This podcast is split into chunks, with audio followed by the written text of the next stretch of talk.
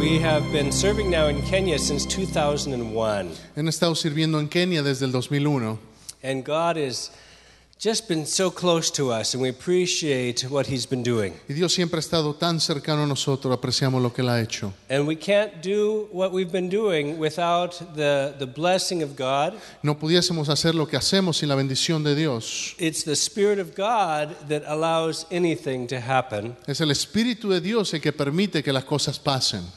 And through the support and prayers of people and churches like you, Y a través de las oraciones y el apoyo de iglesias como ustedes, we have seen thousands of students trained. hemos visto miles de estudiantes siendo capacitados, God has been with us, and we've seen over 20 churches planted. hemos plantado más de 20 iglesias, We have seen uh, over 6,000 people come to Jesus. hemos visto más de 6.000 personas venir a conocimiento de Jesús. And we, we just thank you for your partnership Y in that. queremos dar las gracias por, por ser parte de, no- de lo que hacemos nosotros. This morning, I would like to share from the book of Ruth. Esta mañana quiero compartir con ustedes del libro de Ruth. And then I also want to share a testimony from Kenya. Y después, y también quiero compartir un testimonio de Kenia. And so I want us to turn in our Bibles to Ruth chapter 1. Y- así que abra su Biblia, por favor, en el libro de Ruth, capítulo 1. And uh, I'm, I'm going to ask Pastor to read verses 1 through 5 of Ruth chapter 1.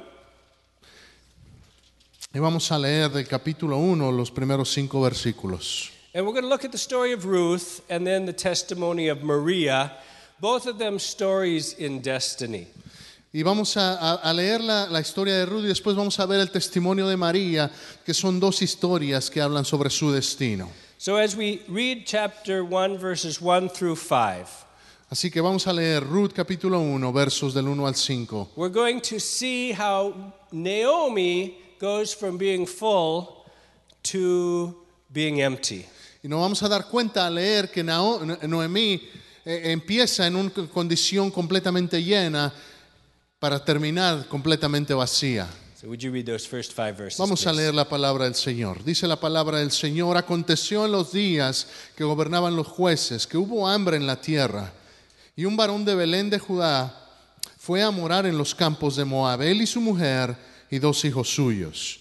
El nombre de aquel varón era Elimelech y el de su mujer Noemí. Y los nombres de sus hijos eran Malón y Kelión, efrateos de Belén de Judá. Llegaron pues a los campos de Moab y se quedaron allí. Y murió Elimelech, marido de Noemí, y quedó ella con sus dos hijos, los cuales tomaron para sí mujeres moabitas. El nombre de una era Orfa y el nombre de la otra Ruth. Y habitaron allí unos diez años. Y murieron también los dos, Malón y Kelión, quedando así la mujer desamparada de sus dos hijos y de su marido. Father, I pray that you'd speak to us today from your word. Padre, háblanos de tu palabra. May we hear what you are trying to say to us. Que escuchemos lo que tú nos quieres decir. Let us know that there is hope today. Déjanos saber que hay esperanza hoy. You have a plan for each one of Tú us. tienes un plan para cada uno de nosotros. And you have a plan for the world. Y tú tienes un plan para este mundo. In Jesus' name. En el nombre de Jesús. Amen. Amén. The Bible tells us that Naomi went from Bethlehem because of the famine. La Biblia nos dice que Noemí salió de, de- de Belén por, por un- por el hambre. And her family was full. Her family was full. Y su, y su- y su- y su familia la seguía. She had a husband and she had two sons. Tenía un esposo, tenía dos hijos. They went to the land of Moab, Fueron a la tierra de Moab. and there Y ahí her husband died. murió su esposo.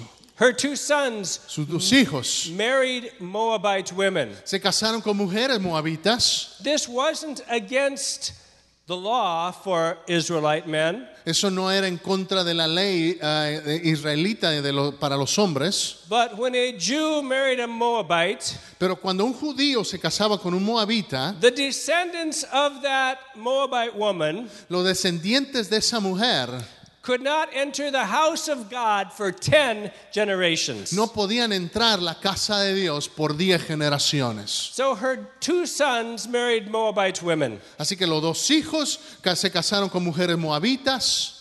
The greatest joy for a Israelite El gozo más grande para un israelita was that her family would continue. era que su familia tuviera continuidad, que tuviera descendencia, They would carry on the father's name. que continuara el nombre de su padre. And so now her two sons had married women. Así que ahora los dos hijos los- eh, se habían casado. You heard the excitement in my wife's voice today when she said we're going to have a grandbaby next month. Usted escuchó la emoción de su esposa cuando dijo que van a tener su primer nieto la próximo- el próximo mes. And I'm sure Naomi was looking forward to Y grandbabies. estoy seguro que Noemí también tenía esa emoción de, de tener nietos algún día. But before any children were born, Pero antes de que nacieran, her two sons died. sus dos hijos murieron.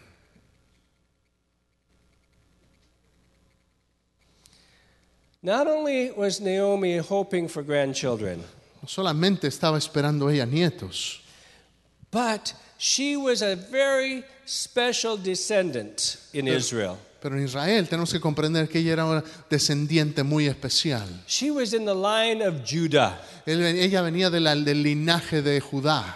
And the Bible tells us in Genesis chapter 20, uh, 49 Y la Biblia nos dice en Génesis 49 that the scepter, the ruler of Israel, would always be from the tribe of Judah. que aquel que iba a regir sobre Israel siempre vendría del linaje de Judá. She was in that line. Ella estaba en ese linaje. Her sons, her descendants would be rulers in Israel. Sus descendientes iban a ser gente que gobernaría en Israel. But when her sons died, Pero al morir sus hijos, her hope died too. también su esperanza murió. How could any descendant come from her? Her, her, her husband and her sons are dead. ¿Cómo pudiese tener descendencia su esposo si sus hijos están muertos? Naomi was in desperation. Noemí estaba desesperada. She decided to move back to Bethlehem. Ella decidió regresar a, a Belén. As her daughters in law and she began to go, Y mientras ella iba, se acercaron sus, sus nueras. she thought, she was thinking, Y estaba pensando, I shouldn't make these Moabite girls go back to a strange land. no, no, no puedo hacer que estas mujeres me sigan a, a una tierra ajena de And ellas. she said to them, No, go back to your fathers, go back to your mothers. Y ella les dijo, regresen a sus casas. I have no nothing to give you. Ya no tengo nada que darles. They said, No, we'll go. Dijeron, no, voy- iremos contigo. But she urged them. Pero ella les, les imploró. And we see here that Orpah kissed her mother and went home. Y vemos en esta historia que Orfa le dio un abrazo y, y- y entonces ella sí regresó a su casa. But Ruth was different. Pero Ruth fue diferente. It says Ruth clung to her mother in law. Dice que ella se abrazó, se sujetó de ella And she said some words that are very profound. y le dijo unas palabras que son muy profundas. Don't urge me to leave you Dice, no me pidas que te deje or turn back from o me you. aleje de ti. Where you go, I will go. Donde tú vayas, yo Where iré. you stay, I will Donde stay. tú estés, yo estaré. Your people will be my Tu people. gente será mi gente God will be my y tu God. Dios será mi Dios. And where you die, I will Y die. donde tú mueras, yo también moriré. May God deal with me, Que Dios trate conmigo be it ever so severely, de manera tan severa if even death should separate you from me. si es que aún la muerte nos separa el uno de los otros. And I believe in that moment Y yo creo que en ese momento, that Naomi, who was so desperate, que Noemí, que estaba tan desesperada, could see a glimmer of hope pudo ver un poquito de esperanza in Ruth. en Ruth. Even though she didn't think she would ever have a grandson, Aunque sabía que nunca va a tener un nieto, at least she had Ruth who would stay with her until she died. al menos tenía a Ruth que estaría con ella hasta que muriera.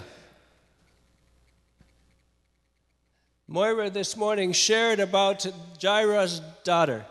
Mi Jairus' esposa daughter. ma- ya compartía esta mañana sobre la hija de Jairo. And some in the crowd were saying, Y alguna gente en la multitud decía, Don't bother Jesus. no molesten a Jesús, She's already dead. ya está muerta. There are times when people will say something in your ear. Ahí Va a haber- va a haber momentos cuando la gente dirá cosas en tu oído. Even the devil will speak into your ear. Aún Satanás dirá cosas a tu oído. Hope is gone. O sea, ya, ya no hay The esperanza. one you were thinking about is dead. Lo que tú estás pensando ya está muerto. Don't bother God. No molestes a Dios. God has turned his back on you. Dios ya te ha dado la espalda. There is no hope. No hay You esperanza. will die without any dreams accomplished. Morirás sin ningún sueño logrado. But I want to say today Pero quiero decirte, don't listen to that. no escuches eso. Because God is still on the throne. Porque Dios todavía está sentado en el trono. He is the God of the impossible. Porque es el Dios de los imposibles. And when Ruth said, I'm not going to leave you, Y cuando Ruth le dijo, no te voy a dejar, Naomi had a little bit of hope. Noemí agarró un poquito de esperanza. They got to Bethlehem, Llegaron a Belén and the ladies of the community hadn't seen Naomi in 10 y years. las mujeres de la comunidad no habían visto a Noemí en 10 años. They saw her. La vieron, They said, le dijeron, Can this be Naomi? ¿puede ser Noemí? And she said, Y ella dijo, Don't call me Naomi. no me llamen Noemí. That meant pleasantness. Eso significaba agradable. They said, She said, Ella dijo, Call me Mara. llámenme Mara, That means bitter. que significa amargura. Because the hand of God Porque la mano de has Dios gone against.